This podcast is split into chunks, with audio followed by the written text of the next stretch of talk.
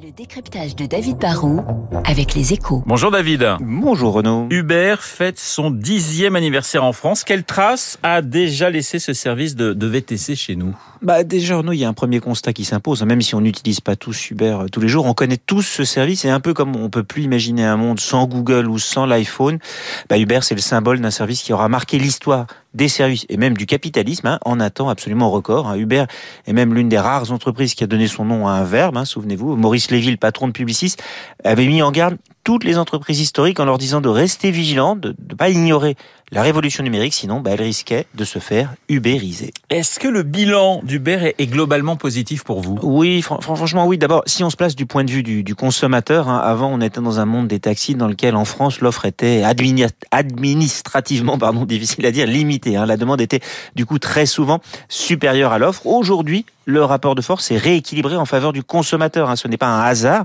Si avant la crise, la base de clients d'Uber en France était d'environ 5 millions de personnes, c'est énorme. Hein. Le bilan est aussi positif pour euh, les taxis. Alors certes, c'est vrai, ils sont moins dans l'exploitation confortable d'une rente et la valeur des plaques de, de taxi a chuté. Mais l'arrivée d'Uber les a obligés à se réinventer, à monter en gamme.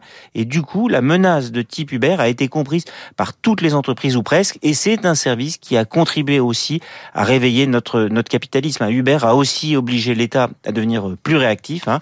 Au départ, le, législateur a juste essayé de tout interdire, parfois de façon absurde. Souvenez-vous qu'au début, un chauffeur Uber avait l'obligation d'attendre 15 minutes après une commande pour prendre un passager. Aujourd'hui, l'État est devenu moins hostile à l'innovation digitale, il régule mieux. C'est donc globalement une bonne chose. David, pour les chauffeurs Uber, l'expérience est-elle si réussie? Alors c'est plus moins sûr. C'est vrai, c'est sûr que le chauffeur Uber c'est pas le meilleur des jobs. Hein. C'est en général un peu plus de 40 heures de travail par semaine pour environ 1600 euros de revenus nets par mois, ce qui est pas énorme. Mais bon, c'est vrai, on est en échange quand même son propre patron. On peut choisir plus ou moins ses horaires et surtout, bah, le métier de chauffeur est un boulot peu qualifié qui est souvent un travail un peu précaire dans, plein d'autres pays. Alors en France, il y a quand même environ aujourd'hui 30 000 chauffeurs Uber, ce qui prouve que c'est attractif et pas mal d'entre eux en font un vrai métier de façon durable pour plusieurs années. On dit souvent que la France est un pays d'assistés. La réussite d'Uber chez nous prouve aussi que la valeur travail existe. Hein. Et ça, bah, je trouve que c'est enfin la dernière peut-être bonne nouvelle liée à la réussite d'Uber.